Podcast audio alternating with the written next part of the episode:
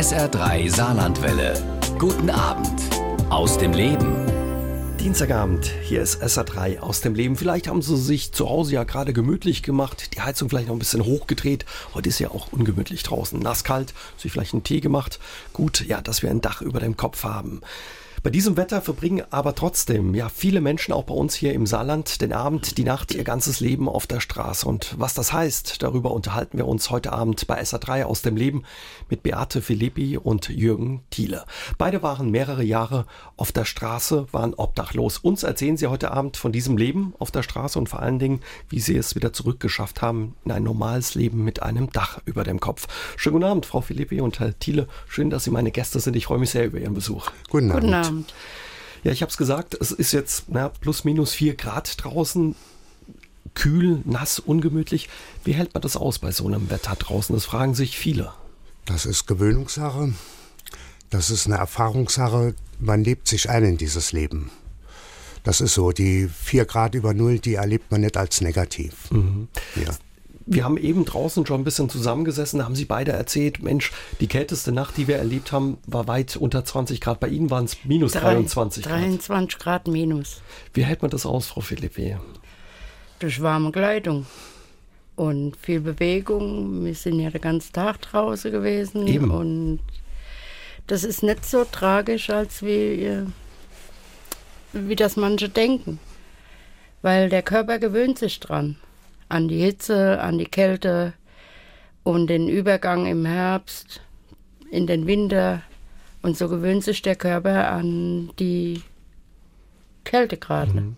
Sie haben es gesagt, man packt sich warm ein. Was, wie muss man sich da einpacken, dass man sich eben, ja, dass man bei so einem Wetter nicht auskühlt, wer mal gekämmt hat, weiß, wenn man die Kälte mit in den Schlafsack nimmt, die kriegt man da nicht so schnell wieder raus. Naja gut, das ist das berühmte Zwiebelprinzip. Ne? Also viele Kleider übereinander sich windgeschützt kleiden äh, und bei extremen Temperaturen natürlich äh, schon versuche, in, in äh, warme Räume unterzukommen. Das ist ganz klar. Und ähm, man muss dann auch sehen, dass man ganz schnell auf seinem Schlafplatz ist und ganz schnell in den Schlafsack reinkommt, dass man eben halt nicht auskühlt und die Minustemperaturen nicht mit in den Schlafsack nimmt. Das ist selbstverständlich. Mhm.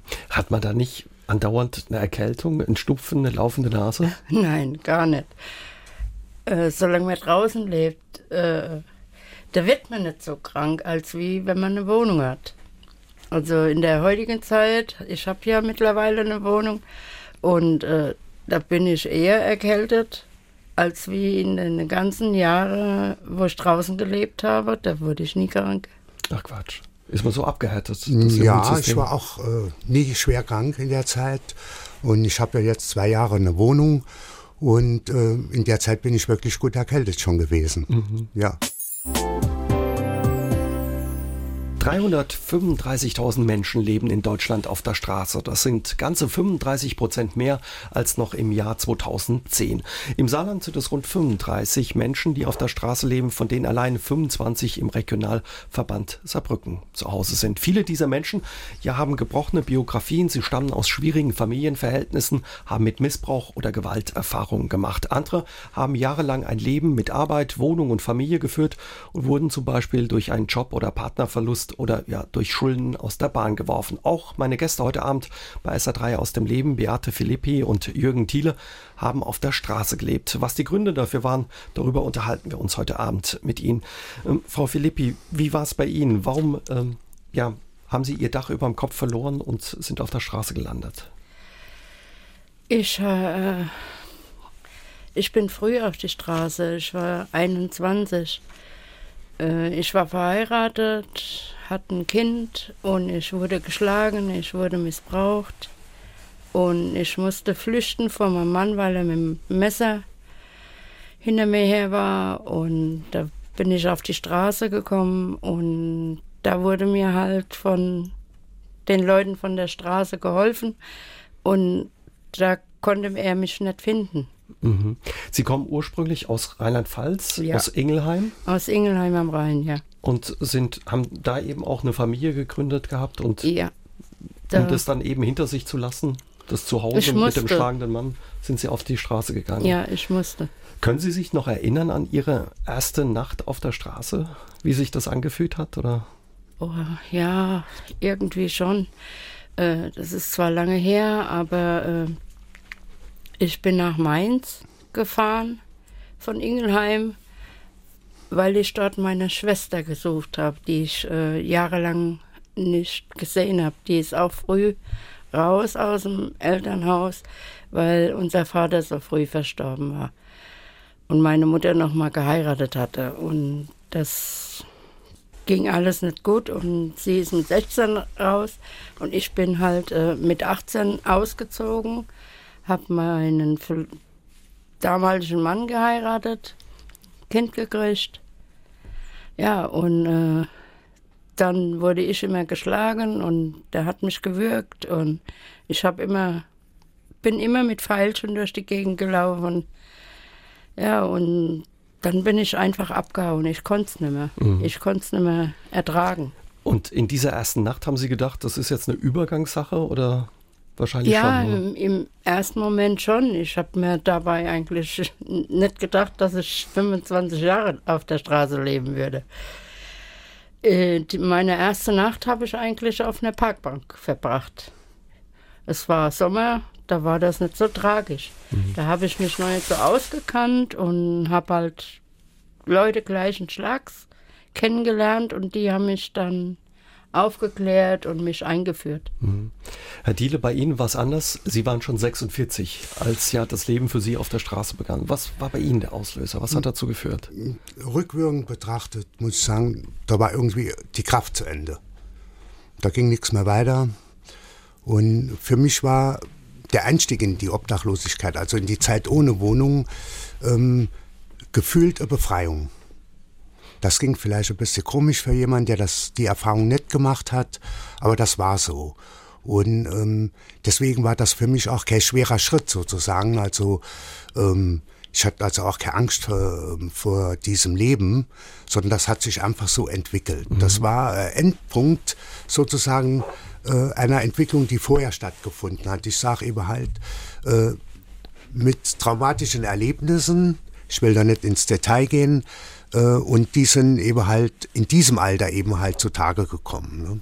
Sie haben dann Ihre Wohnung verloren. Sie beide haben einen Schulabschluss. Sie haben auch eine Berufsausbildung. Sie haben als Lebensmittelverkäuferin gearbeitet, Frau Philippi. Herr Thiele, Sie waren Elektriker, haben später auch vom Saarland-Kolleg ähm, das Abitur nachgeholt, angefangen, Volkswirtschaftslehre zu studieren. Aber ja, irgendwann ging es mit diesem Leben offenbar nicht mehr, mit dem in genau, normalen Genau, Leben. das ist richtig. Also irgendwie, ich habe es schon mal gerade eben gesagt, die Kraft war zu Ende, es war Zeit für was Neues und es war eben nur das. Und ähm, auch eine ganz neue Erfahrung zu machen, völlig frei äh, zu sein von irgendwelchen bürgerlichen äh, Vorstellungen, wie man Leben zu leben hat. Und das war ähm, rückblickend betrachtet, ohne dass ich das jetzt äh, verklären will, die Zeit, ist ähm, eine sehr gute Erfahrung für mhm. mich. Also für Sie erstmal eine Befreiung. Ja. Ja, genau. Also war die erste Nacht oder die Nächte dann am Anfang für Sie jetzt erstmal nicht schlimm, wenn ich das richtig verstehe, auf der Straße oder doch? Ich meine, wenn man alles, das Leben, das Normale hinter sich lässt, kein, ähm, kein Dach über dem Kopf mehr hat? Also mit meiner Lebenserfahrung zuvor, von der Kindheit bis, bis zu dem Zeitpunkt, war das im Grunde äh, kein Problem. Mhm. Mhm. Frau Filippi, als Frau stelle ich mir das äh, nochmal anders vor, wenn man auf der Straße leben muss. Spielt wahrscheinlich auch sowas wie Unsicherheit oder Angst eine Rolle? Ja, auch, weil äh, erstens habe ich das Leben gar nicht gekannt und zweitens, äh, man muss da auch aufpassen, äh, dass man nicht an die falschen Leute gerät. Weil es, es hätte genauso gut äh, mich nachts jemand vergewaltigen können und keiner hat es mitgekriegt. Mhm. Also das ist kein einfaches Leben gewesen. Wie ist es auch? Hat man da so ein, ein, ein Schamgefühl oder schämt man sich eben auch, wenn man dann merkt, Mist, jetzt bin ich da dauerhaft auf der Straße? Ich bin raus aus, ja, aus dem normalen schon, Leben. Weil man lebt ja doch ein ganz anderes Leben. Ich habe mich schon geschämt, aber nicht, äh, weil ich auf der Straße gelebt habe, sondern äh, weil ich auch äh, dadurch viel getrunken habe, viel mit Leuten zusammen war, die gern getrunken haben. Und so habe ich mich da, habe ich einfach mitgetrunken. Mhm. Und wurde dadurch alkoholabhängig. Hm. Sie haben sehr stark später dann auch getrunken. Ne, ja, Philippe. sehr viel. Zum Schluss waren es drei Flaschen Schnaps am Tag und das Bier noch. Ich habe eigentlich alles, was Alkohol war, vernichtet, wie man das heute so sagt. Mhm. Wahnsinn, ja. Ich habe die Zeit ohne Alkohol durchlebt und mit der Scham, das ist eine Sache ähm, der Entwicklung. Also im Anfang war das auch so. Da habe ich schon ein sehr eigenartiges Gefühl gehabt und das Gefühl gehabt, ich müsste mich eigentlich verstecken. Aber wenn man die äh, Lebenssituation annimmt, ich habe das dann gemacht und habe ähm, einfach äh, mein Leben als Obdachloser gelebt. Das ist äh, und das war von Vorteil, ähm, weil ich auf der, in der Zeit auf der Straße ähm, ganz neue Freundschaften eingegangen bin. Ich habe unglaublich viele nette Leute kennengelernt außerhalb des äh, obdachlosen Milieus. Ich war als Obdachloser immer Einzelgänger. Ich habe zu anderen Obdachlosen überhaupt keinen Kontakt gehabt. Habe aber, ähm, weil ich Kaffeehausgänger bin, in den Cafés unglaublich nette Leute kennengelernt und die haben mich dann auch unterstützt. Mhm. Das war klar. Wir wollen heute Abend bei SA3 aus dem Leben der Armut eine Stimme geben. Wir sprechen mit zwei Menschen, die ja viele, viele Jahre auf der Straße gelebt haben und sich wieder zurück in ihr Leben gekämpft haben. Uns erzählen sie heute Abend hier bei SA3 aus dem Leben von ihrer Geschichte. Und ja, an meine beiden Gäste, Beate Filippi und Jürgen Thiele, hat Clemens Buck aus Walsheim gleich eine Frage. Er hat eine Erfahrung, eine Beobachtung in Stuttgart aufgeschnappt auf der Königstraße. Da sieht er öfter Obdachlose, die auch von der Polizei gestört werden, von der Polizei gerne verscheucht werden. Er wird von Ihnen gerne wissen, ob Sie da auch Erfahrungen mitgemacht haben mit sowas. Ja, ich habe da auch Erfahrungen damit gemacht, äh, und zwar öfters, wie ich die letzten Jahre dann äh, durch, quer durch Deutschland gereist bin. Da wurde ich immer nachts von der Polizei aufgescheucht und man musste den Platz wechseln weil das denen nicht gepasst hat. Mhm. Also das ist überall so. Sogar in Saarbrücken ist mir das passiert, wie ich außerhalb von Saarbrücken war das. Also gar nicht in der Stadt sogar? Nee, nee. Ich habe immer auswärts äh, übernachtet, weil ich mir da sicherer war, mhm. als wie in der Stadt.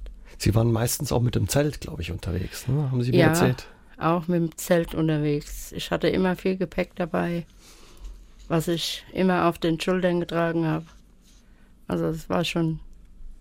Wie viel Kilo hatten Sie da dabei, Frau Philippe?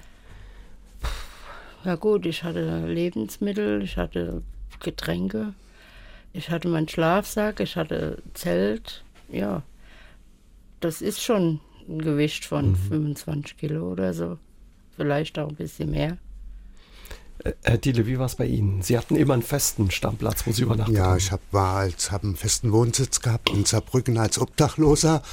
Und ich habe äh, keine schlechte Erfahrung äh, mit der Polizei gemacht. Ich war allerdings auch sehr gut versteckt.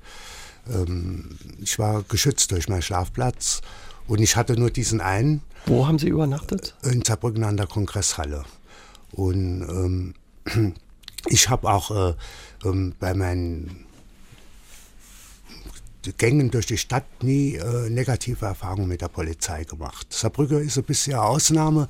Die Szene ist relativ klein und ähm, die Polizei ist eigentlich ähm, im Umgang mit den Obdachlosen sehr freundlich.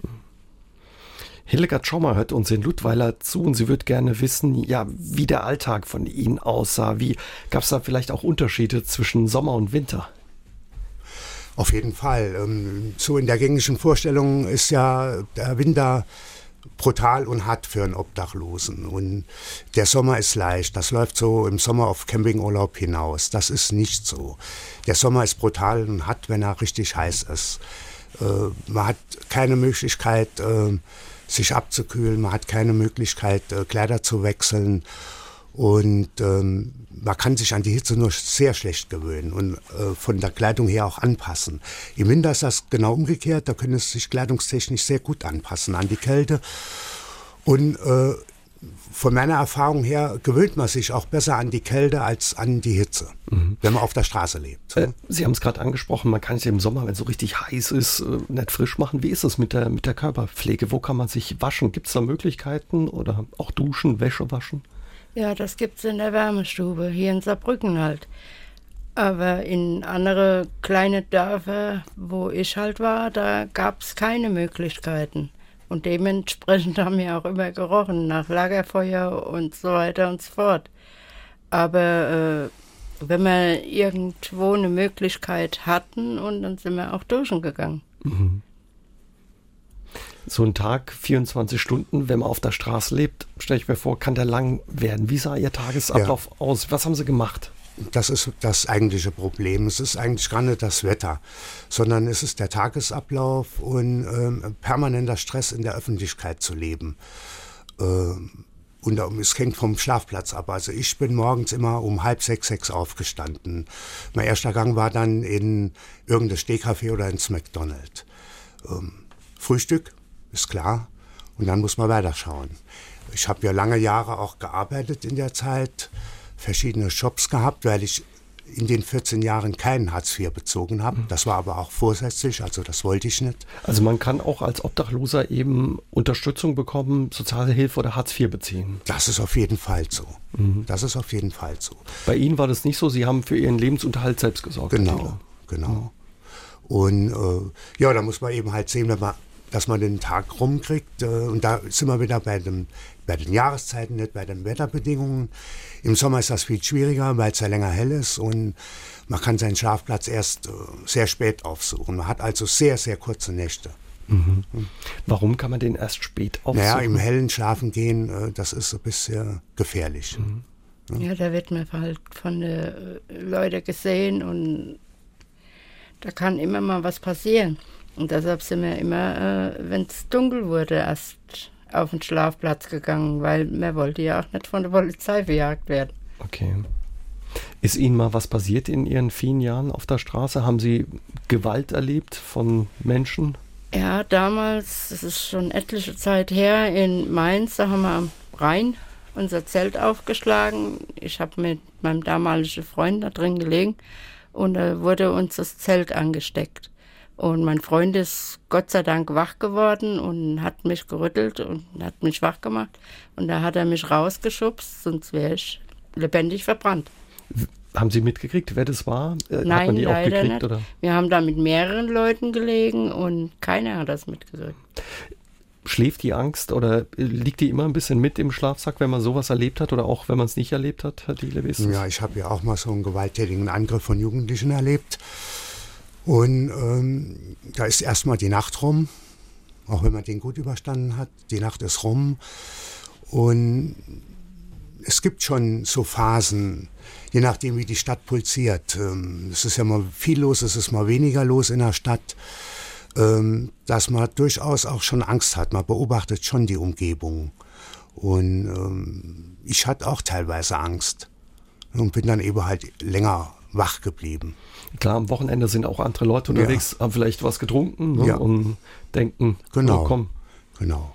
Und so aus Übermut raus. Das mhm. muss nicht nochmal irgendwie äh, irgendein politisch motivierter äh, Angriff gewesen sein. Das ist einfach äh, aus Übermut raus passiert bei mir mit diesen Jugendlichen, aber die muss ich dann eben halt ein bisschen rauer behandeln. Obdachlose haben viele Feinde. Kälte, Krankheiten, hinzu kommt ja teilweise auch Gewalt und vor allen Dingen auch die Verachtung der anderen in der Gesellschaft. Was es heißt, auf der Straße zu leben bei Wind und Wetter, darüber unterhalten wir uns heute Abend bei SA3 aus dem Leben mit Beate Philippe und Jürgen Thiele. Die beiden waren viele Jahre obdachlos. Und an Sie beide hat Frau Johann aus Spießen eine Frage. Sie würde gerne wissen, ja, wie man über die Runden kommt, wenn man auf der Straße lebt. Wir haben es ja vorhin schon ein bisschen angesprochen gehabt, äh, wie Sie ja über die Runden gekommen sind, Herr Thiele. Sie haben erzählt, Sie haben gearbeitet. Wie war es bei Ihnen, Frau Philippe? Ja, ich habe Sozialhilfe bekommen und ja, es ging halt. Man musste halt damit klarkommen und wenn es nicht gereicht hat, sind wir noch betteln gegangen. Mhm. Haben auf der Straße gesessen und haben die Leute angebettelt. Und damals lief das alles noch besser wie in der heutigen Zeit. Wie schwer fällt einem sowas auch zu betteln oder wenn man keine andere Möglichkeit hat, macht man es einfach? Ja, es war nicht einfach für mich. Das erste Mal, äh, ich habe da gesessen, habe unter mich geguckt, ich habe die Menschen nicht angeguckt. Es war, äh, da war ein hohes Schamgefühl dabei. Aber mit der Zeit hat man halt die Erfahrung auch, äh, wie man damit umgeht. Mhm. Ist man auch sauer, wenn einen, einer nichts in den Hut oder einen Pappbecher wirft? Oder Nein, hat man da nee. Verständnis für die Leute, nee, wenn die man auch hat auch vorbeilaufen? Verständnis dafür. Also wir haben uns auch bedankt, wenn wir nichts bekommen haben. Also wir waren immer höflich und das gab es auch gar nicht anders da. Wir sind meistens beleidigt worden von den Bürgern. Was mussten Sie sich da teilweise anhören? Was wurde Ihnen an den Kopf geworfen? Ihr seid zu faul zum Arbeiten, ihr sauft nur den ganzen Tag und, und, und. Aber wenn wir dann mal nachgefragt haben, haben gesagt, äh, ja, haben Sie eine Arbeit, haben Sie eine Wohnung für mich? Ja, da haben sie sich zurückgezogen. Herr Thiele, Sie haben immer gejobbt nebenher ein bisschen oder ja, gearbeitet. Wie muss man sich das vorstellen? Was war das? Was haben Sie gemacht? Der erste Job, äh, den ich hatte, war für einen Hundezüchter.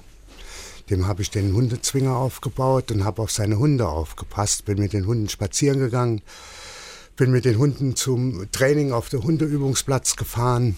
Und die hat Ihnen dann was zugesteckt, oder was? Klar, der hat mir jeden Tag äh, Geld gegeben und das war nicht schlecht, das war richtig gut. Mhm. Das ist irgendwie, äh, hat sich herausgestellt, das ist ein Naturtalent von mir, ähm, mit Hunden äh, umgehen zu können.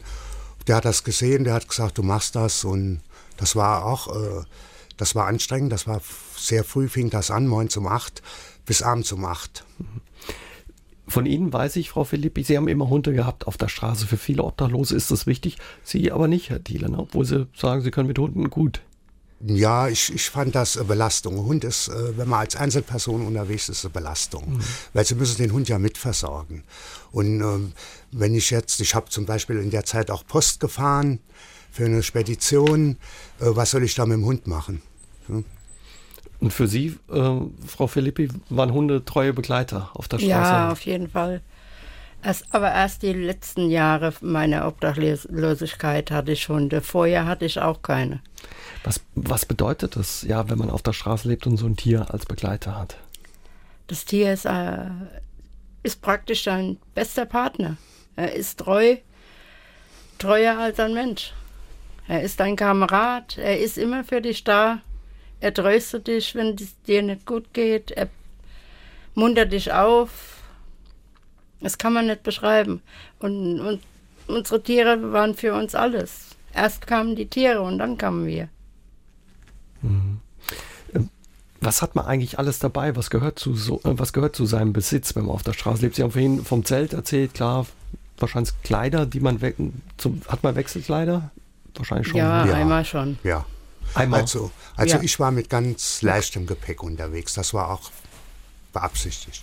Ich habe, wenn man so mitten in der Stadt lebt wie ich, braucht man auch nicht viel, weil es ja die Grundversorgung gibt's ja ringsrum. Und äh, mit Hilfseinrichtungen, wo man seine Wäsche waschen kann, braucht man sich auch kein großer Bestand aufzubauen. Ähm, ich hatte einen kleinen Rucksack. Mhm. Also man kriegt auch zum Beispiel in der Wärmestube oder es gibt Einrichtungen in Saarbrücken und auch in anderen Städten, wo man eben, wenn auch mal die Hose kaputt ist, die Schuhe durchgelascht sind, was Neues bekommt. Oder? Genau, bei der Diakonie in der Kleiderkammer gibt es das. In der Wärmestube Saarbrücken gibt es auch Kleider für Notfälle. Mhm. Und da können sie ihre Kleider waschen. Also ich habe ähm, eine Abneigung gegen zu viel Gepäck. Mhm. Das ist, ähm, das war mir auch zu auffällig. Ich hatte einen kleinen Rucksack und das war ausreichend. Mir hatte immer äh, einmal Wechselkleidung dabei, weil äh, wenn man unterwegs ist und dann immer 25, 30 Kilo auf dem Rücken hat, das ist man nass geschwitzt dann auch. Ne? Das, ja, und im Sommer, wenn man dann schwitzt, dann haben wir viel Mineralwasser getrunken, also kein Bier, sondern viel Wasser getrunken, weil wir das alles wieder rausgeschwitzt haben, weil wir waren immer zu Fuß oder mit dem Fahrrad mhm. unterwegs und Anhänge. Also Wechselkleider, klar, der Schlafsack, bei Ihnen war es Zelt. Was hat man noch dabei? Ein paar Lebens Lebensmittel. Gibt es auch persönliche Dinge, die man dabei hat, zum Beispiel aus seinem alten Leben, äh, sei Nein. es Fotos oder sowas? Gar nichts. Oder hat man da gar keine Chance gehabt, die mitzunehmen? Also ich hatte nichts von der Vergangenheit dabei. Absicht oder weil es einfach nicht ging? Beides. Beides. Ja, ich hatte nie Lebensmittel dabei, um, aus Sicherheitsgründen. Ich wollte mir die Ratten und die Mäuse fernhalten. Mhm. Und wie gesagt, ich habe es ja gerade eben schon mal gesagt, äh, mitten in der Stadt braucht man das auch nicht. Es gibt ja Schnellrestaurants, die 24 Stunden geöffnet sind. Also äh, die Grundversorgung ist eigentlich immer da. Was haben Sie mit Ihren Sachen gemacht, wenn Sie zum Beispiel Sie gearbeitet haben oder man vielleicht auch unterwegs war? Hatten Sie die immer dabei oder? Ist übrigens ein großes Problem. Ähm, das Gepäck unterzukriegen ist, äh, ist sehr schwer. Also entweder Schließfach am Bahnhof ja, oder verstecken, was nicht ratsam ist. Das muss man eben halt mit sich rumschleppen. Mhm. Ja, das Gepäck hatte man immer dabei, dass es halt nicht gestohlen wird. Und damals äh, in Mainz, da hatte man auch eine feste äh, Bleibe im Freien.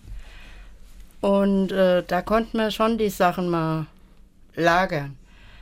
Aber auf die Dauer hin ist immer was weggekommen.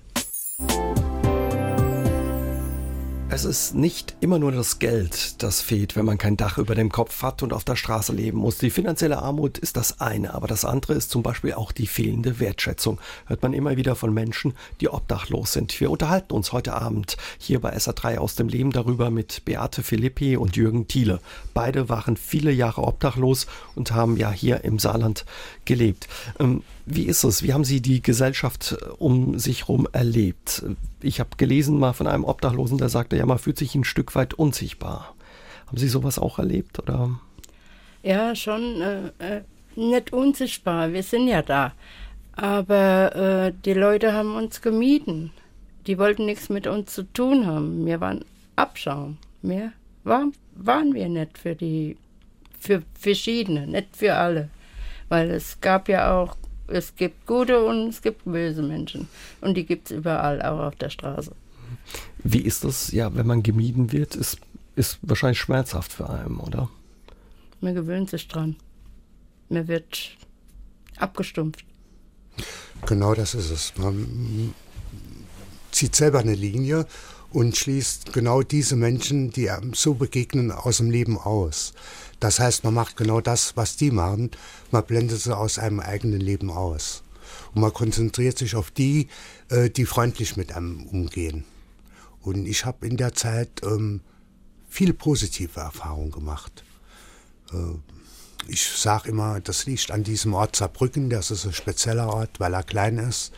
Trotzdem eine Großstadt, der ist übersichtlich und die Szene ist klein. Und ähm, ich habe festgestellt, dass es Menschen gibt, die genau hinsehen und die das erkannt haben, dass ich da auf der Straße lebe und die mich dann auch unterstützt haben.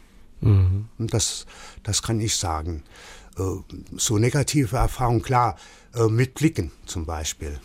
Das geht ganz gut. Mhm. Das habe ich oft erfahren, dass die Leute ähm, abfällig nach einem sehen. Wie war das für Sie? Also Sie ja, also bei mir, also ich bin dann immer wütend geworden. Also ich war, ich kann mal so eine Szene erzählen, das war in der Vorweihnachtszeit und das sind die Leute ja sehr sensibel fürs Spenden.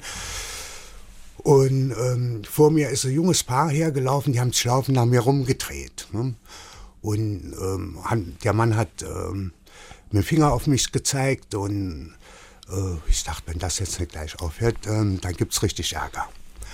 Und die sind stehen geblieben und haben mir alles Gute zu Weihnachten gewünscht und 50 Euro geschenkt. Also äh, ich selber bin dann so sensibel, ähm, dass ich äh, Blicke auch gar nicht mehr ertragen kann. Mhm. Das war ja freundlich gemeint.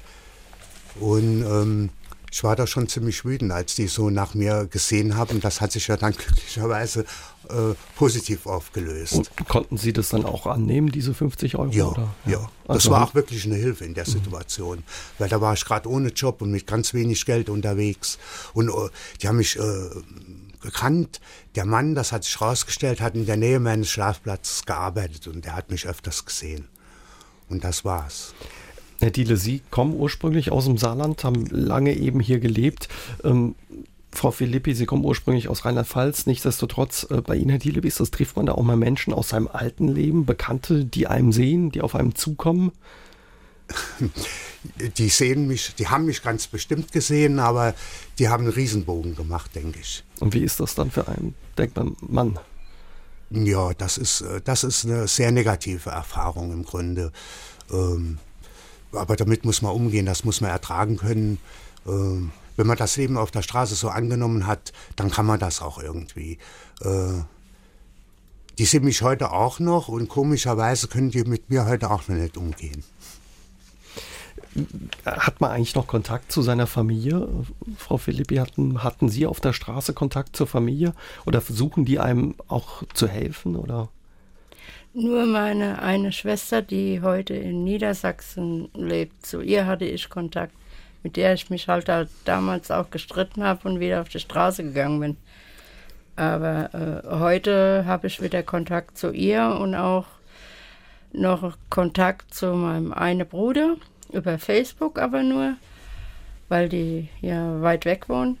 Und zu meiner äh, äh, zu meiner ganz kleinen Schwester, die äh, aus zweiter Ehe stammt. Und wie war das, als Sie auf der Straße gelebt haben? Gab es da auch Kontakt zur Familie? Oder? Nein, außer meine eine Schwester, die damals in Mainz gelebt hat, hatte ich keinen Kontakt.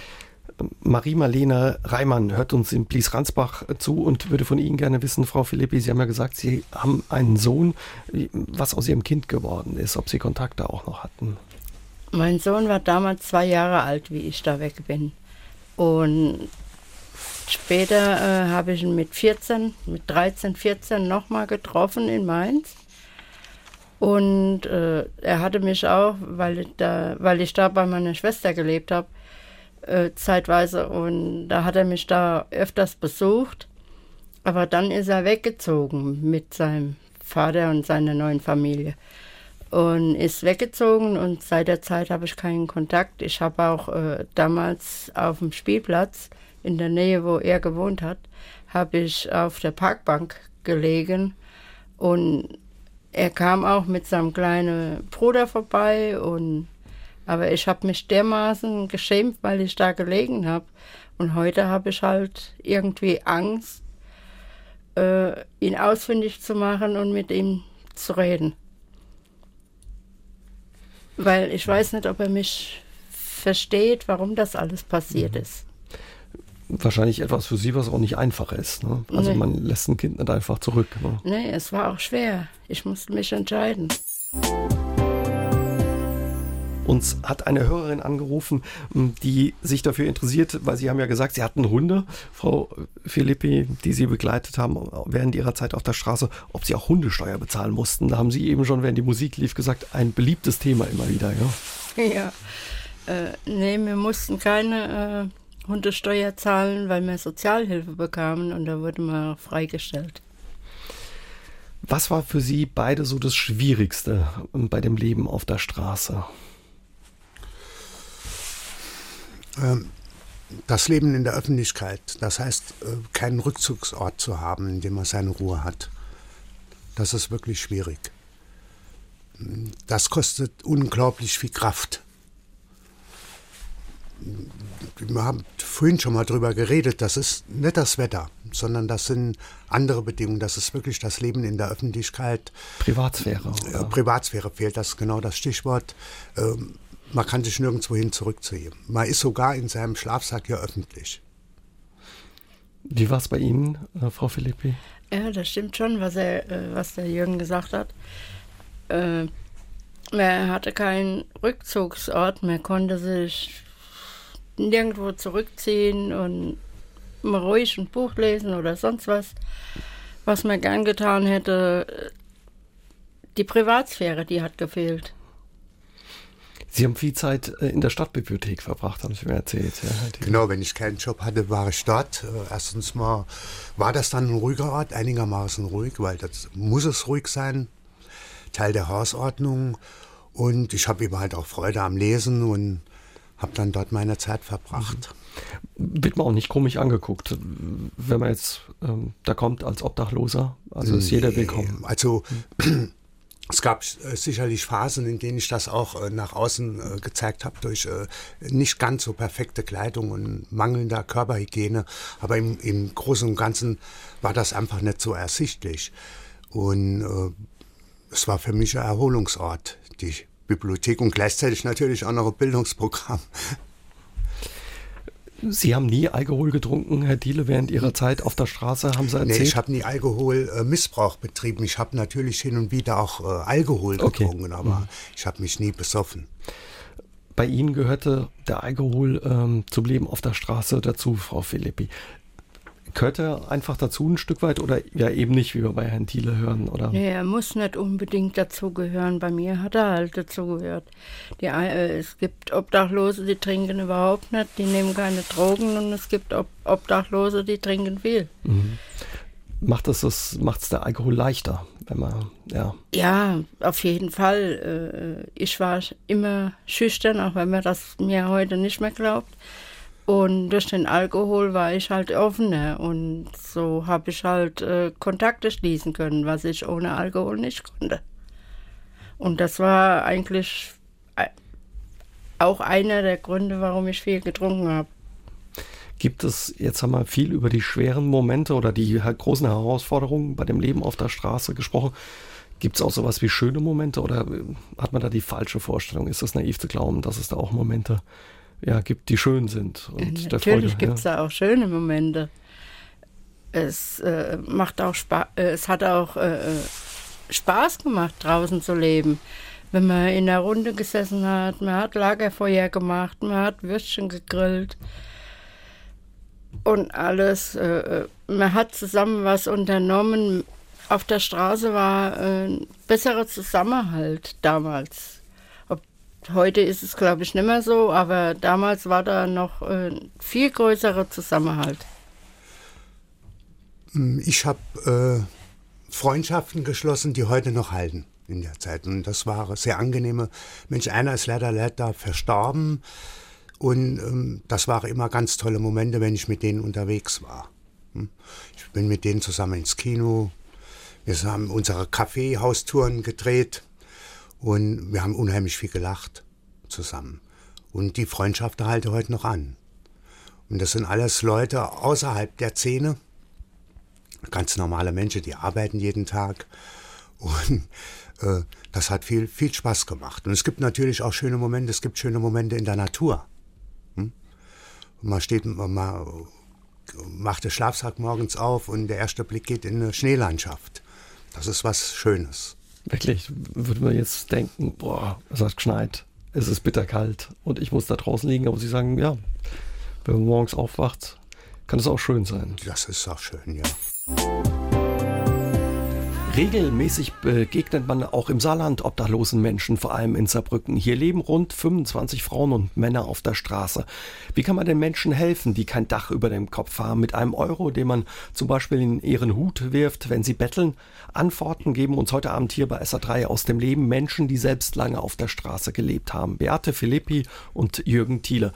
Was würden Sie sagen? Ja, wie soll man sich verhalten? Wir haben das gestern auch hier bei uns in der Redaktion gemerkt, da haben wir uns drüber unterhalten. Wie soll man sich verhalten, wenn man einen Bettler sieht? Soll man ihm einen Euro in einen Pappbecher werfen oder soll man ihm lieber was zum Essen kaufen? Wie haben Sie das erlebt, als Sie auf der Straße gelebt haben? Also ich habe eine grundsätzliche Einstellung dazu. Ich selber habe ja nie gebettelt. Ich denke, ähm, das Geld ist immer noch das Beste, weil es dem betroffenen Menschen die Freiheit lässt zu entscheiden, was er damit macht. Eine Lebensmittelspende, wenn er keinen Hunger hat, was macht er? Hm? Und ich habe das auch schon gesehen, das landet dann in der Mülltonne. Also das Geld ist immer am besten. Und äh, haben Sie Lust, was zu geben? Haben Sie das Gefühl, ich muss jetzt was äh, Gutes tun, dann geben Sie einfach einen Euro, fünf Euro oder zehn Euro. Und das war's dann. Mhm. Man sollte sich keine Gedanken darüber machen, was der Bettler damit macht. Wie war es für Sie, Frau Philippi? Was war Ihnen am liebsten? Mir war eigentlich beides recht. Ich habe auch schon da gesessen und die Leute kamen zu mir, sie haben sich auch mit mir unterhalten und haben gefragt, willst du eine Bratwurst essen oder so? Habe ich auch gesagt, ja. Aber am besten ist es trotz immer Geld, weil davon haben wir uns auch zwischenzeitlich, wo, die, wo wir unterwegs waren, auch mal äh, was anderes geleistet. Nicht nur Alkohol, sondern wir haben uns auch mal Klamotten gekauft. Wenn sie zu verschließen waren, wenn die Diakonie nichts hatte. Viele Leute sagen ja, Mensch, da gebe ich Geld, aber dann kauft sich eben der Obdachlose Alkohol davon. Aber wie sehen Sie das? Das ist letzten Endes seine Entscheidung, was er mitmacht. Oder sagen Sie, man sollte es nicht machen, wenn man ein Alkoholproblem, der Mensch ein Alkoholproblem hat? Nee, das finde ich Blödsinn, weil äh, er braucht ja den Alkohol. Und äh, ich würde sagen, man sollte ihm trotzdem äh, das Geld geben, weil es soll jedem die freie, freie Entscheidung sein. Und wenn ich etwas von Herzen gebe, dann muss es dem Menschen auch egal sein, äh, ob er was in der Not schmeißt oder nicht. Haben Sie auch so Sätze, wahrscheinlich kriegt man dann zu hören, ich gebe dir was, aber bloß nicht für Alkohol ausgeben, oder? Oft genug gehört. Ja, und was sagt man sich dann? Nervt nicht. Man sagt, es nervt halt, aber mhm. äh, es, man sagt dazu nichts. Man sagt natürlich, äh, äh, ja, ich hole mir später dann was zu essen oder so. Mhm. Aber im Prinzip ist das eine äh, Lüge. Weil derjenige, der Alkohol braucht, der muss ja irgendwo zusehen, dass er an seinen Alkohol kommt. Und da ist es doch besser, besser äh, wenn er bettelt und sein Geld bekommt, als wie dass er dann stehlen gehen muss. Sie haben vorhin schon gesagt, Herr Thiele, klar, und auch Sie, Frau Philippi, Sie hatten da schon auch Verständnis, oder wenn die Leute Ihnen nichts gegeben haben, haben Sie sich auch manchmal in die Leute hineinversetzt, die da Schwierigkeiten vielleicht mit hatten oder nicht wussten, nicht wissen, wie sie damit umgehen sollen? Ja, sicher. Man versucht schon, die Menschen zu verstehen, die an einem vorbeigehen. Und äh, überlegt, warum hat der jetzt nichts in den Hut äh, geworfen oder äh, warum hat der jetzt was gegeben. Man versucht schon, die Leute zu verstehen. Aber mhm. das ist halt nicht so einfach. Und ich sage immer, wenn einer was geben will, dann soll er nach Bauchgefühl entscheiden, wem er was gibt und ob er was gibt. Und wenn, dann soll es nur von Herzen sein. Genau, das ist es ja. Ich denke, ähm, es ist wirklich eine, ganz oft auch eine äh, spontane Entscheidung, wenn die Leute vorbeigehen. Ich beobachte das. Äh, plötzlich machen sie den Geldbeutel auf und geben was. Und sich überhaupt keine Gedanken zu machen oder einfach nur zu geben, das ist die beste Einstellung. Es ist ein armer Mensch. Viel ärmer geht gar nicht.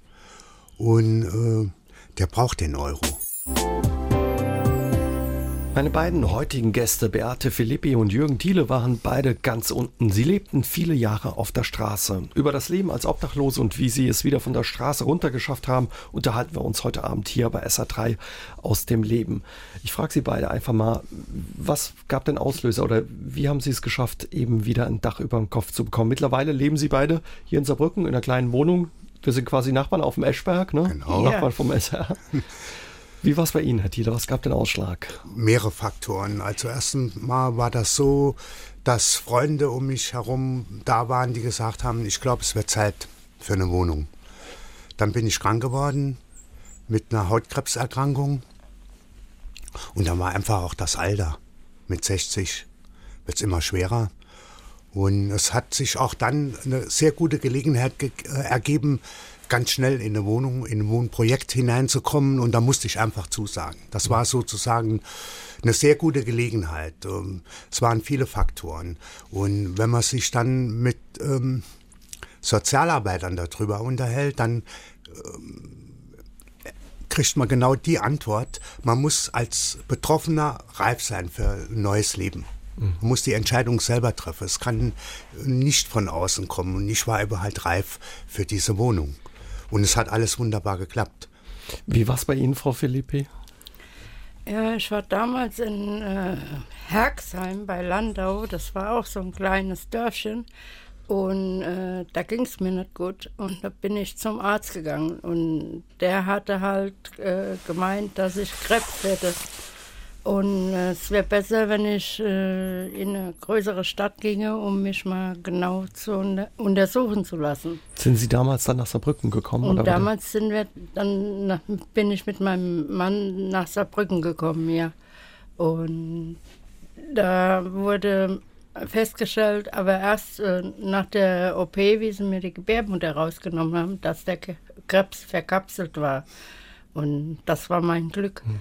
Und das war eigentlich auch äh, eine, eine der Gründe, warum ich eine Wohnung haben wollte. Ist es leicht, eine Wohnung zu finden als Obdachloser? Ich stelle mir das nicht leicht vor. Hm, man also damals in Saarbrücken war es noch leicht. Aber heute sieht das ganz anders aus. Warum? Weil die Mieten so hoch sind oder weil man eben auch nicht als Mieter ernst genommen wird erstmal? Oder? Ja, das ist ganz klar.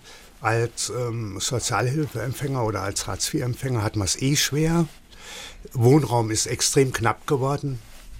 Und ich habe die Wohnung bekommen, weil ich 60 Jahre alt war und in eine Wohnung reinkam, die für Alte und Behinderte gemacht war. Und das war mein Glück. Es ist extrem schwer. Ich habe ziemlich lang gesucht, einige Monate. Und dann hat sich äh, diese Möglichkeit ergeben und dann habe ich äh, die Wohnung auch bekommen. Und das war dann nicht schwer. Mhm.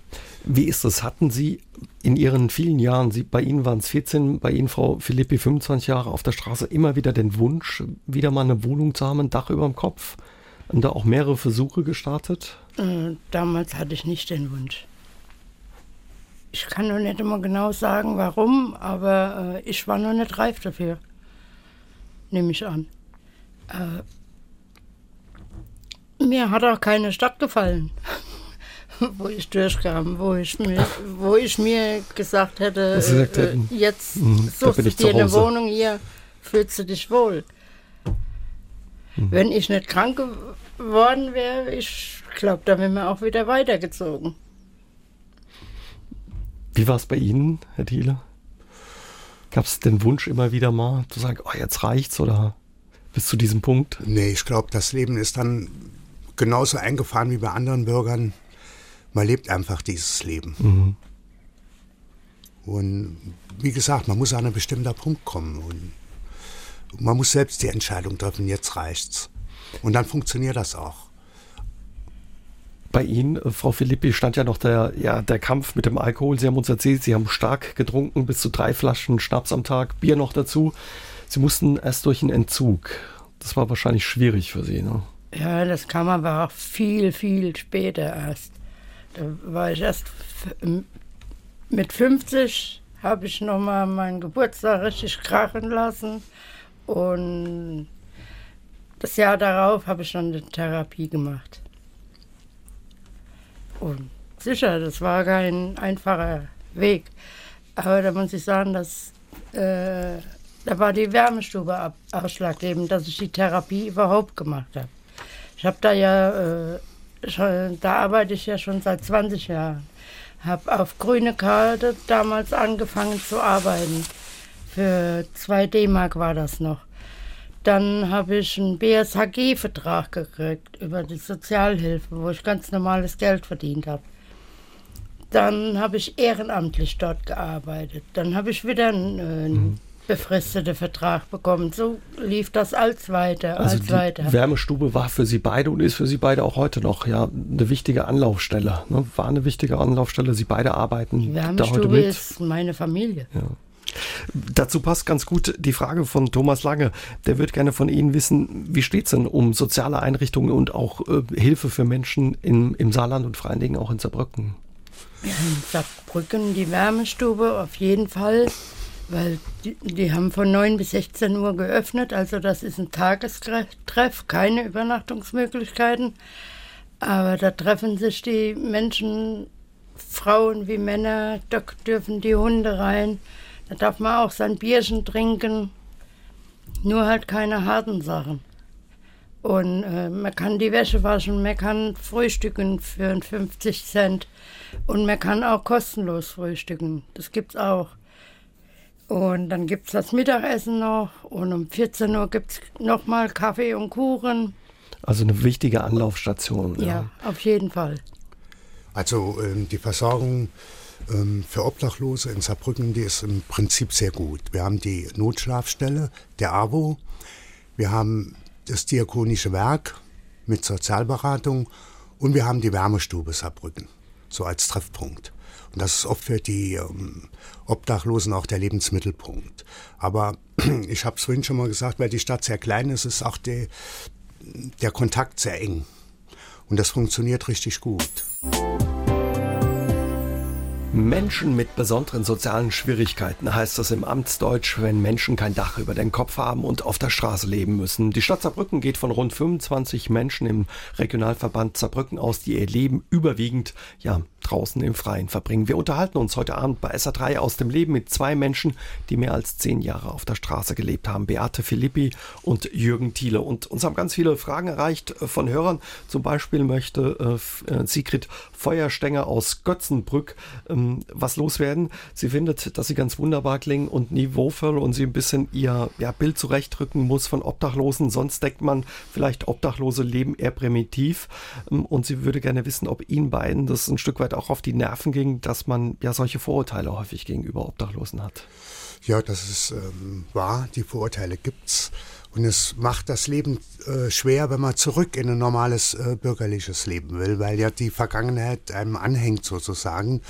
Und ich habe das immer wieder festgestellt, ähm, dass Menschen sehr zurückhaltend sind im Umgang mit mir.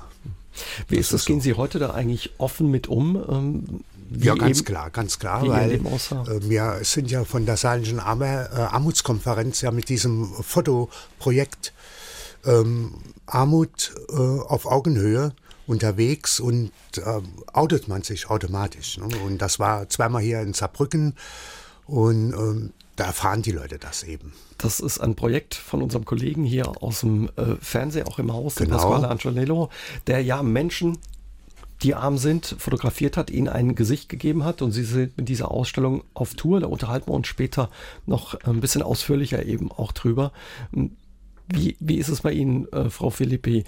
Klar, Sie sind auch Teil dieser Ausstellung, da gehen Sie auch offen mit um. Sie sind ja auch heute Abend hier bei uns. Wahrscheinlich hat Sie das auch gestört, dass man ja Ihnen als Obdachlose so begegnet ist oder ja, wenn man Ihnen so begegnet ist. Die haben halt alle Vorurteile, mir werden dreckig, mir werden faul.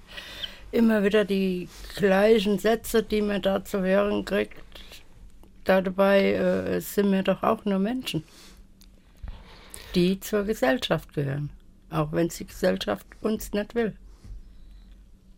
Wolfgang Uwer hört uns in Saarbrücken zu und er würde gerne wissen, wie ist das eigentlich? Ist man als Obdachloser krankenversichert bzw. versichert? Was ist, wenn man mal krank wird? Ich war ja ohne ähm, Sozialleistungen, das heißt also ohne ähm, Sozialhilfe und später ohne dieses berühmte Hartz IV. Und es gibt tatsächlich in Saarbrücken die Möglichkeit, ohne Versicherung auch ärztliche Hilfe in Anspruch zu nehmen. Das Diakonische Werk macht mit der saarländischen Ärzteschaft ein Projekt. Und da können Sie einmal in der Woche zum Arzt. Der verschreibt Ihnen Medikamente oder überweist Sie ins Krankenhaus oder zu anderen Fachärzten. Das funktioniert richtig gut. Nimmt man das auch an, äh, zum Arzt zu gehen oder schreckt man da vielleicht auch zurück, wenn man eben auf der Straße lebt und eben nicht in dieses Bild vielleicht passt, was viele haben? Ähm, schreckt auch zurück. Also, äh, mir geht nicht gern zum Arzt. Äh, also bei mir war es zum Beispiel so, äh, ich habe zwar Sozialhilfe bekommen, zeitlang, und äh, äh, da hat man halt so einen Schein bekommen, wenn man zum Arzt gehen wollte. Und das war irgendwie diskriminierend, weil da hat, hat man nur so einen Schein hingelegt und nicht so wie früher halt einen Krankenschein da hat man direkt gesehen, mir war obdachlos, mir gehört zu einem gewissen Kreis und manche Ärzte, die haben das auch verweigert. So ging es mir mhm. damals. Aber hier in Saarbrücken, da gibt es keine Probleme. Jürgen Jakob aus Riegelsberg hat gleich auch noch eine Frage an Sie, Frau Philippi. Sie haben vorhin erzählt, drei Flaschen Schnaps gehörten viele Jahre für Sie zum Alltag und er fragt sich, Mensch, wo haben Sie das Geld her gehabt, mit einer kleinen Sozialhilfe den Alkohol zu bezahlen?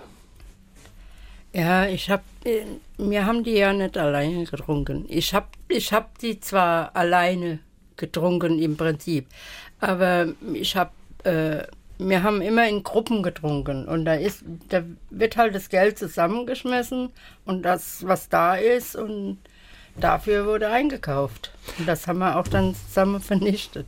Gibt es sowas wie eine Solidarität? Passt man auch aufeinander auf, wenn man auf der Straße lebt unter Obdachlosen? Ja, oder, auf jeden Fall. Oder ist da eine Konkurrenz da? Konkurrenz würde ich nicht sagen. Also bei mir war das so, wie ich äh, betteln gegangen bin und es haben da auch andere Bettler gesessen, da hat man sich mit denen abgesprochen. Oder damals auch, wo sie noch Musik machen konnten, frei. Was ja jetzt hier in Saarbrücken nicht mehr der Fall ist. Aber äh, man hat sich dann abgesprochen und da gab es keinen Konkurrenzkampf mhm. oder so. Ich hätte gern noch was zum Schnaps gesagt. Ja. Man muss natürlich im Kopf haben, dass der Schnaps extrem billig ist. Und das ist echt das Problem. Hm? Also Schnaps ist nicht teuer beim Aldi. Ich weiß nicht, was er kostet. billiger als Bier. Billiger als das Bier. Und da ist das auch mit der Sozialhilfe. Das ist kein stemmen. Problem, auf drei Flaschen ja, zu kommen. Genau. Äh, wir haben das Betteln angesprochen. Willi aus Zweibrücken würde gern wissen, wie kann man denn als Außenstehender, als Bürger normale Obdachlose von organisierten Bettlern unterscheiden? Ja, also ich, äh, Schwierig. ich empfehle, äh, keine Unterscheidung zu machen. Die osteuropäischen Bettler äh, sind noch ärmer als ein deutscher Obdachloser und ähm, leben in extrem unwürdigen Verhältnissen, an ganz schlechte Wohnverhältnisse und äh, werden ausgebeutet. Wenn man sagt, organisierte Bettler, hört sich das immer so ähm, kriminalisierend an. Das ist nicht so. Die Menschen, die dort sitzen, die sind nicht kriminell. Und ähm, das ist äh, hartes Schicksal, was diese Menschen haben. Also man sollte die auch unterstützen. Die haben ja keinen Anspruch auf Sozialhilfe in Deutschland. In, Sa in Saarbrücken wurde auch äh, kürzlich diskutiert über ein Bettelverbot. Was würde das bedeuten für die Menschen auf der Straße? Also über ein äh, Bettelverbot in der, in der Stadt? Dass so arme Menschen noch mehr ausgrenzen. Und zwar, äh, äh, die Bettler, die gehören dazu. Das sind genauso Menschen wie du und ich, nur halt, dass sie arm sind. Die gehören in die Gesellschaft hinzu und die darf man nicht einfach verjagen. Ich finde das eine ziemlich ähm, an den Haaren herbeigezogene ähm, Diskussion. Wir haben in Saarbrücken kein, keine Probleme mit aggressiven Bettlern. Wir haben ganz wenige Bettler.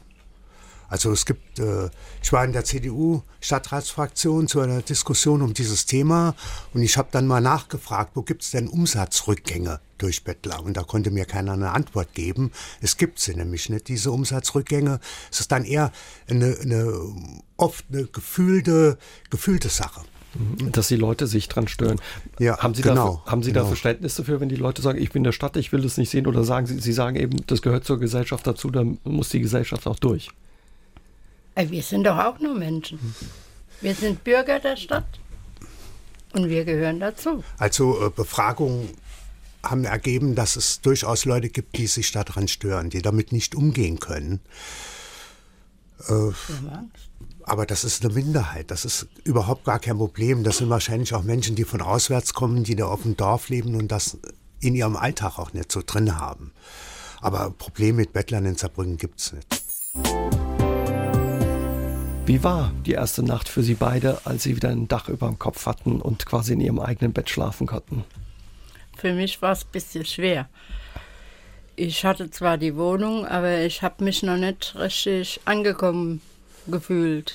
Ich habe immer noch äh, draußen geschlafen, hatte die Wohnung, bin nur noch nach Hause zum Umziehen und zum Duschen. Ach Quatsch. Und es hat Jahre gedauert, bis ich mich integriert hatte in der Wohnung. Sie sind, obwohl Sie eine Wohnung hatten, raus, haben sich einen Platz gesucht zum Schlafen. Ja, mit Freunden. Mit Saufkumpane waren das eher. Es, ich, Was hat das so schwer gemacht, äh, quasi im eigenen Zuhause die Enge vielleicht. Ich kann es nicht beschreiben. Äh, es kann die Enge gewesen sein. Es kann das Alleinsein gewesen sein. Ich nehme an, dass das eher das war, weil in der Wohnung war ich alleine. Hm. Und so hatte ich immer Leute um mich herum. Wie war es bei Ihnen, Herr Diele? Genau umgekehrt. ähm, ich habe mich wohl gefühlt. Äh, ich konnte die Tür hinter mir zuziehen und war alleine. Das war äh, Glücksgefühl. Morgens aufzustehen und direkt im Bad zu sein, ist auch ein Glücksgefühl. Und ich habe keine Probleme mit der Wohnung. Also die, ich habe sie angenommen und ich fühle mich auch wohl. Ähm, ich habe es vorhin schon mal gesagt, diese fehlende Privatsphäre ist ein ganz großes Problem für Obdachloser und die habe ich eben jetzt mit der Wohnung. Mhm. Und das ist, das ist richtig gut so. Und das kann ich übrigens auch genießen. Ja. Das ist schön zu hören. Ja. Ja. Ähm, Ja. Mittlerweile kann ich es auch genießen, aber es hat halt lange gedauert. Ja. Jetzt bin ich froh, dass ich meine Wohnung habe. Mussten Sie ein Stück weit auch ja, Dinge wieder lernen, ähm, Frau Philippi, in der eigenen Wohnung? Muss man sich Dinge wieder drauf schaffen, in Anführungszeichen? Äh, natürlich, man hat ja nichts. Man hat ja nur die leere Wohnung. Man muss ja erstmal wieder Möbel haben und Kleinigkeiten, die die Wohnung verschönern und so. Das, das hat auch Jahre gedauert. Aber ich meine, auch an so einen Tagesrhythmus sich gewöhnen in der Wohnung, dass, Ja, man, dass man auch kocht oder ja, die Wohnung quasi, dass man putzt, die Wäsche daheim macht oder so. Sind, Ja, es- ja. Ja, Man genau. hat eine Struktur halt. Ja. Man Also, muss die Struktur wiederfinden.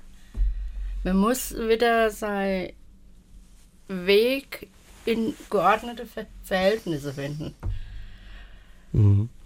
Wenn man nur ähm, soziale Einrichtungen besucht, dann kommt man immer an Orte, die sind geputzt, das Bad ist geputzt und so weiter. Jetzt muss man das alles selber machen.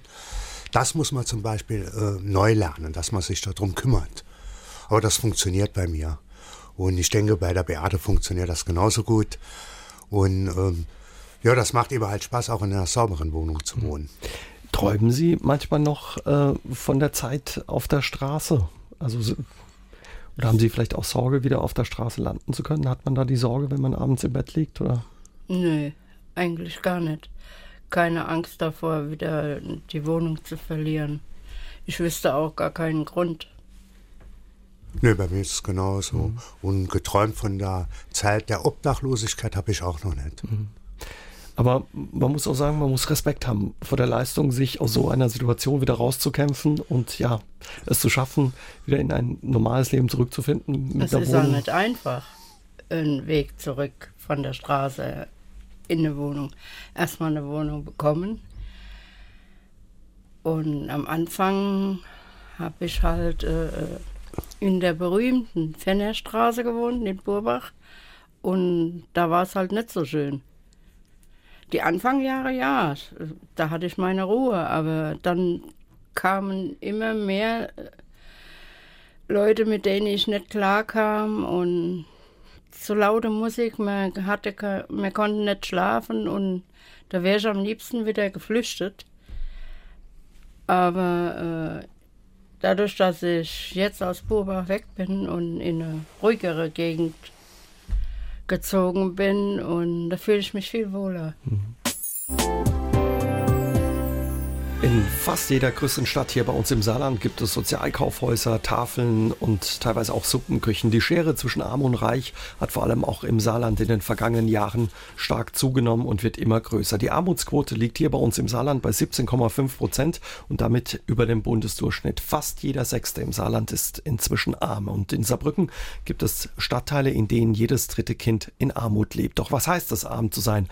Darüber unterhalten wir uns heute Abend hier bei SA3 aus dem Leben mit Beate Philippi und Jürgen Thiele. Beide haben lange auf der Straße, Straße gelebt, haben jetzt aber wieder ein Dach über dem Kopf, sind trotzdem aber arm. Ich habe es gesagt, sie haben sich zurückgekämpft von dem Leben aus der Straße in eine Wohnung. Die Armut ist aber geblieben. Was heißt das jetzt für Ihren Alltag, ähm, Herr Thiele? Ja, das ist ein permanenter Stress. Äh, Man ist immer knapp mit dem Geld. Da darf nichts Außergewöhnliches passieren. Sie leben von Hartz IV. Das sind Genau. 409 Euro. Das sind ne? 409 Euro. Und äh, da geht äh, der Strom ab. Das sind Kommunikationskosten. Und äh, ja, ich habe dann immer noch so für mich einen Satz von 30 Euro für Mobilität. Und da äh, sind sie bei 300 Euro und mit 300 Euro kommen sie nicht über den ganzen Monat. Das geht gar nicht. Mir ist heute ähm, der Fahrradreifen geplatzt.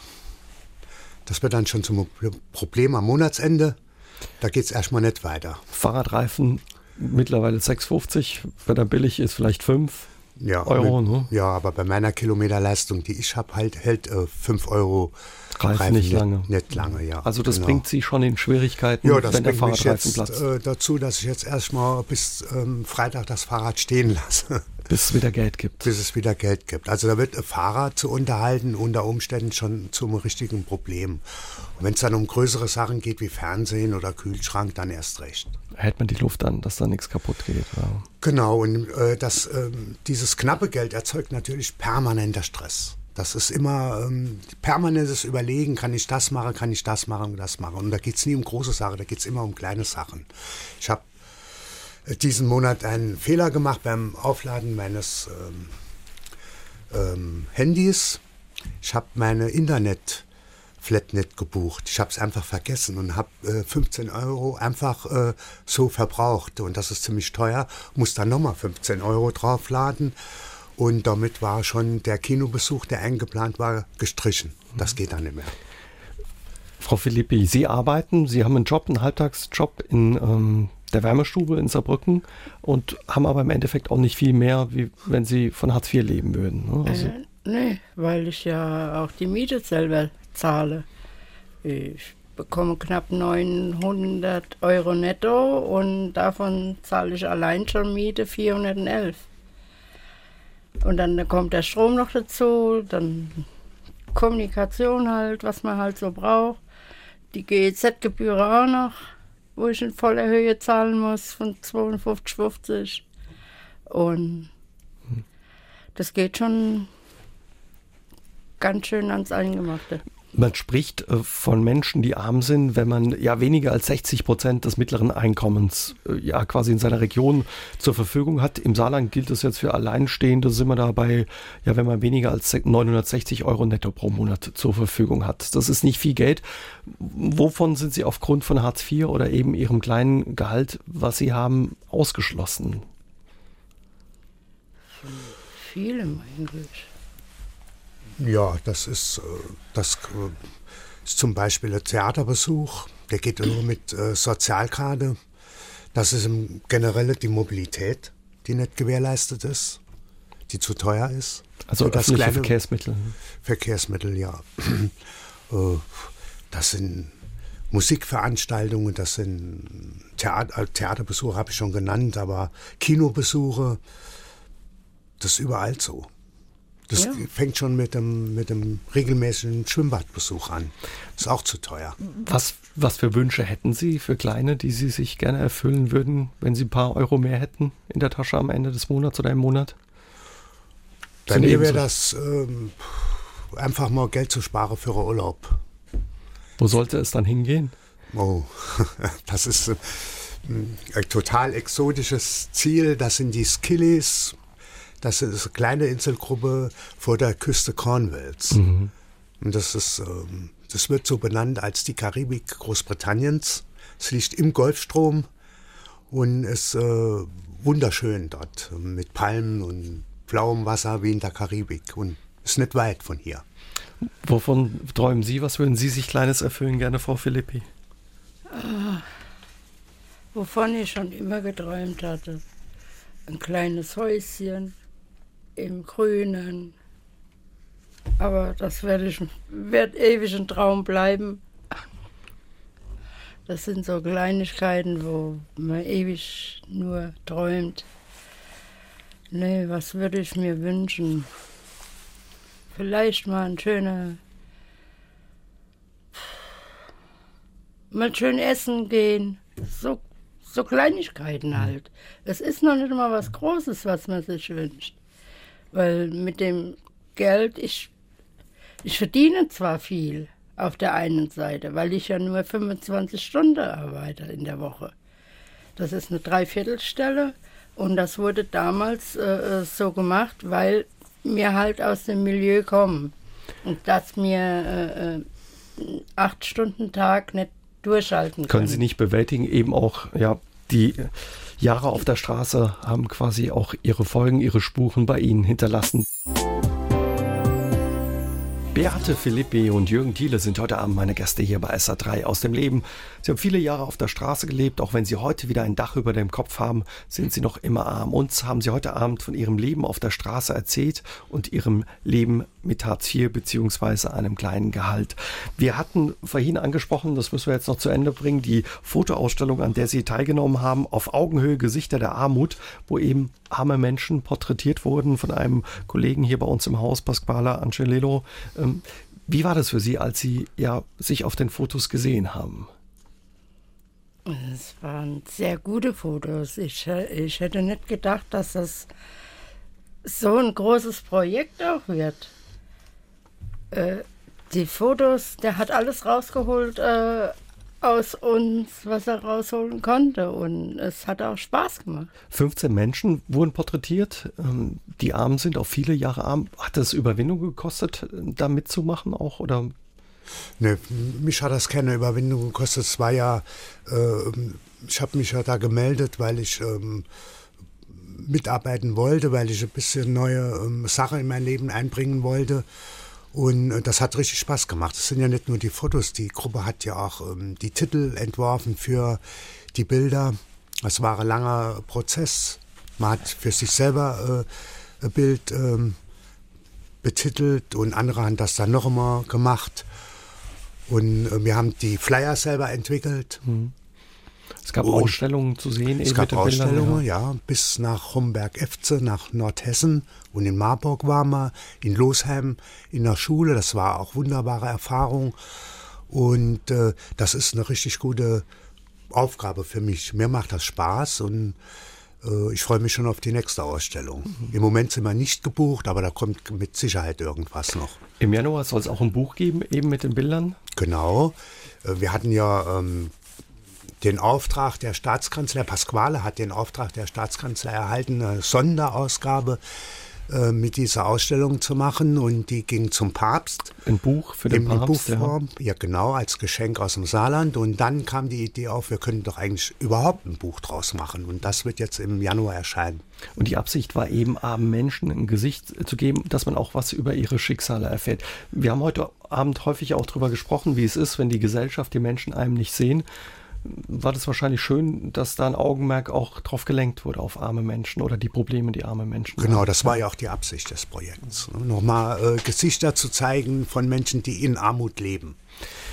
Zum Schluss, was würden Sie sagen, wie hat die Obdachlosigkeit Sie verändert? Hat sie Sie verändert? Sicherlich, ja. Die hat uns stark gemacht. Die Obdachlosigkeit hat, hat mich stark gemacht, auf jeden Fall. Äh, ich war früher schüchtern, ich war, ich hatte kein Selbstwertgefühl und und und und, und das ist alles gewachsen. Und dadurch, dass ich die Therapie auch gemacht habe, vier Monate, unter der Voraussetzung, dass ich äh, was gegen den Alkohol mache, habe ich überhaupt die feste Stelle in der Wärmestube bekommen. Und jetzt, nächstes Jahr im Februar, bin ich zehn Jahre trocken. Wahnsinn, ja. Obdachlosigkeit, was hat die mit mir gemacht? Das war eine Erfahrung, die mir in meinem Leben gefehlt hat. Die hat mich freier gemacht, um salopp ausgedrückt, lockerer gemacht und äh, ja, stärker auch. Ist da kein Bedauern auch dabei, vielleicht über Jahre, die, die äh, verloren sind auf der Straße oder empfinden Sie das nicht? Nein. Nee, ich nee, auch nicht, nee, ich nee. auch nicht, gar nicht. Es ist eine Erfahrung, was ich äh, bedauere, ist, dass ähm, mit dem, was ich auf der Straße gelernt habe und mit der Stärke, die ich entwickelt habe, dass die Gesellschaft damit nichts anfangen kann. Ich kann das nirgendwo ähm, einbringen. Außer in diesem Fotoprojekt und auch äh, bei der Mitarbeit im Schattenbericht der Saarländischen Armutskonferenz. Wo würden Sie denn das gerne einbringen oder wo würden Sie sich gerne mit diesen Fähigkeiten, was sind das für Fähigkeiten, dass man sich wahrscheinlich gut organisieren kann? Dass man sich gut mhm. organisieren kann, dass man gelernt hat, genau hinzuschauen, dass man sehr gut mit Menschen umgehen kann. Das wäre, es bleiben dann auch nur soziale Projekte. Mhm oder politische Projekte, so wie äh, das Projekt der Saarländischen Armutskonferenz mit dem Schattenbericht mhm. und mit der Ausstellung. Hat sich Ihr Blick äh, durch die vielen Jahre auf der Straße auch auf andere Menschen verändert in unserer Gesellschaft? Wenn ja, ja wie? Auf jeden Fall.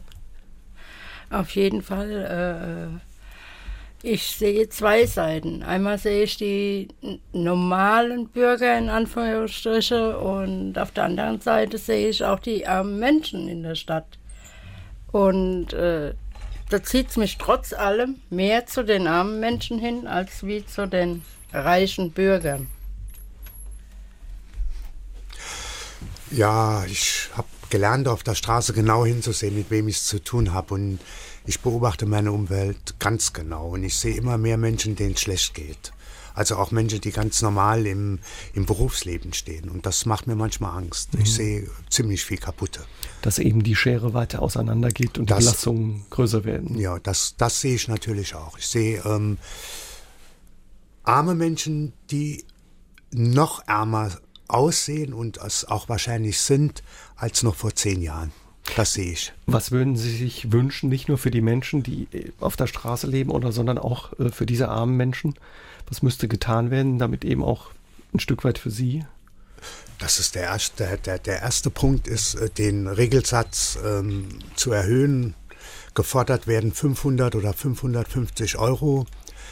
Da wäre man schon mal ähm, viel Stress im Alltag los. Das wäre das Erste. Das Zweite wäre, ein besseres soziales Netzwerk aufzubauen. Ähm, wir haben ja Stadtteile, die nicht versorgt sind äh, mit Tagesaufenthaltsstätten. Wir haben zum, wenn ich das gerade noch sagen darf, wir haben zum Beispiel nur eine Tafel in Saarbrücken. Für mich vom Eschberg ist das viel zu weit. Das ist nicht zu organisieren. Hm? So Sachen, die fehlen auch für arme Menschen. Und ein öffentlicher zweiter Arbeitsmarkt. Der fehlt auf jeden Fall. So Wenn man auf dem ersten Arbeitsmarkt keine Chance hat, wo man dann eben eine Arbeit finden kann. Die keiner, der wo äh, Hartz IV bekommt, hat die Möglichkeit, nochmal zurück auf den ersten Markt zu kommen. Die können zwar alle was, aber sie sind trotzdem nicht gut genug, finde ich blöd. Nee, äh, sie werden einfach auf dem ersten Markt nicht gebraucht. Sie finden keine Arbeit. Ich danke Ihnen beiden recht herzlich, dass Sie sich heute Abend die Zeit genommen haben und ja, uns erzählt haben von Ihrer Geschichte. Vielen Dank für Ihren Besuch hier bei uns bei SR3 ja, aus dem Leben. Danke für die Einladung. Dankeschön. SR3 aus dem Leben. Immer dienstags im Radio, danach als Podcast auf sr3.de.